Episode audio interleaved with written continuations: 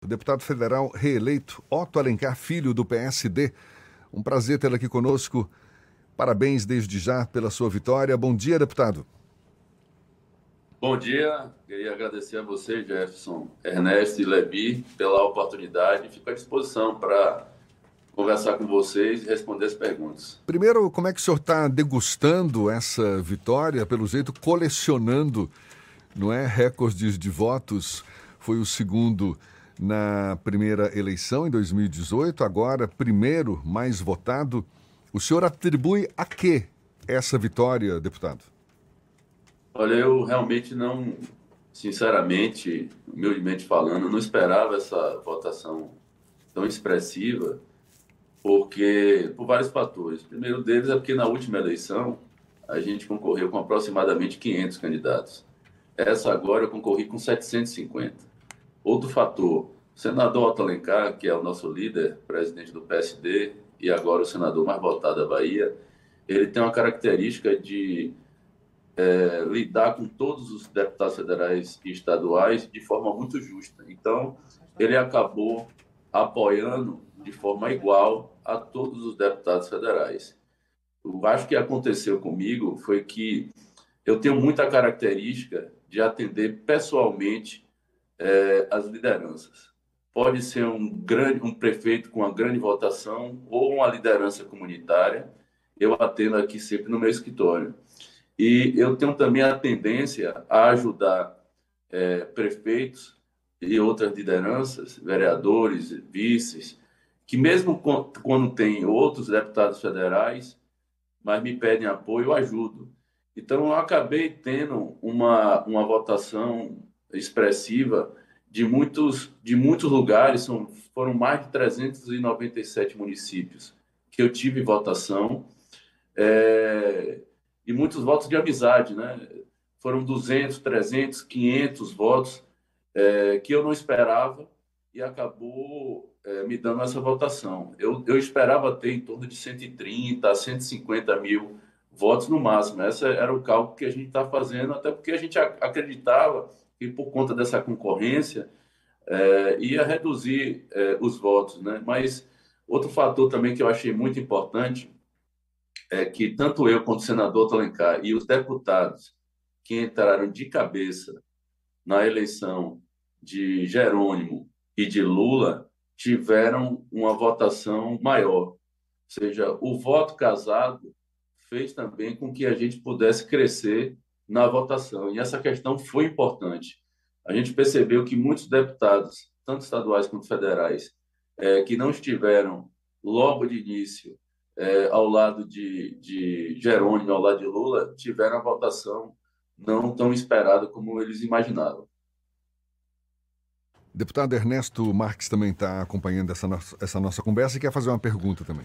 Bom dia, deputado Otto. Parabéns aí pela votação alcançada nessa eleição. Deputado, é, o senhor já teve um primeiro mandato, está concluindo agora o seu primeiro mandato, e foi uma estreia já nessa nesse clima de, de, de, de risca-faca no chão, né? de, de polarização muito exacerbada, isso se reproduziu no ambiente do Congresso Nacional em diversas maneiras. Né?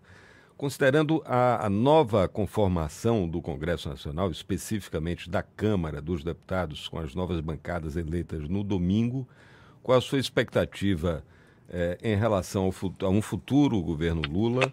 é, considerando a necessidade de diálogo com esse bloco parlamentar que sempre pendula, mas está sempre discutindo sua participação em diferentes níveis dentro de, de diferentes governos, que é o Centrão. A Câmara, assim como o Senado, é um colegiado é, de diálogo. Né?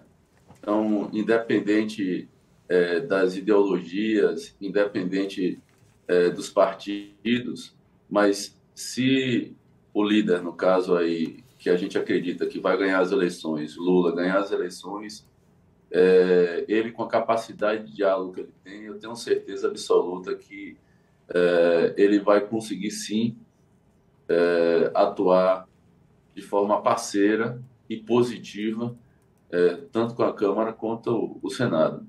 Eu acredito muito nisso é, a gente conhece já a capacidade de Lula é, de aglutinação, de, de, de, diálogo, de conversa. Então, é uma pessoa realmente que tem uma característica muito forte. É, esse coeficiente emocional dele ajuda muito a gente chegar a, a, vamos dizer assim, a convergências. E o Congresso Nacional nada mais é do que isso, né? É você buscar entre os diferentes as convergências que são iguais entre eles. E sempre existe convergência. Através do diálogo, a gente consegue sim chegar às convergências. Então, o senhor acredita que, na hipótese oposta de vitória do atual presidente Bolsonaro, e, e considerando a tendência, pelo menos hoje, mais provável de, de vitória do Jerônimo no segundo turno, nessa circunstância, o, o, PSD, considerando a força que ele tem nacionalmente e a interlocução sua, do senador Otto, conseguiriam garantir portas de diálogo entre o governo da Bahia e o governo federal, mesmo considerando esse clima de tanto, a, tanto acirramento na disputa? Olha, eu acredito muito que o candidato nosso que vai vencer as eleições é Lula. Né? Eu acho que Lula vai vencer as eleições, assim como eu também acredito muito na eleição e na vitória de Jerônimo. É, agora, hipotetic, hipoteticamente falando, é, sobre a possibilidade é, de, da vitória de Bolsonaro, que eu não acredito, é, eu posso dizer a você que o PSD ele sempre teve uma, um respeito e, vamos dizer assim, um espaço para diálogo muito grande, que é um partido muito forte. O nosso presidente é, a, a nível nacional do partido, que é Gilberto Kassab, ele é também um líder muito respeitado a nível nacional. O PSD ele tem características é, sociais-democratas, então você vê dentro do partido, não só na Câmara como no Senado, é, integrantes que às vezes são um pouco mais ligados à, à, esquerda, outros mais ligados à direita, mas todos que sabem é, convergir na hora do diálogo da discussão. É um, é um grupo seleto de pessoas muito, a maioria muitos profissionais, técnicos, pessoas com muita experiência política, e foi muito por isso que o PSD teve espaço é, na Câmara e no Senado e também é, espaço para dialogar junto ao governo federal, mesmo alguns, no meu caso, por exemplo, que fui oposição e continuo sendo oposição ao governo Bolsonaro, tivemos, tivemos espaço. Uma das características, por exemplo, foi a minha indicação para a presidência da Comissão de Desenvolvimento Econômico e Social, entendeu? Uma comissão muito importante, uma comissão permanente e que eu ainda hoje, o ano passado eu fui presidente e hoje ainda continuo sendo vice. Deputado Otto Alencar Filho, Levi Vasconcelos também quer fazer uma pergunta. Otinho, me diga uma coisa. Meu fugi... amigo Levi, como vai você? Tudo bem, meu querido. Vou Uma honra estar aqui do seu lado. Meu ok, meu querido. Eu não vou lhe desejar boa sorte, não, que você já tem demais. Eu vou lhe desejar mais boa sorte. Né?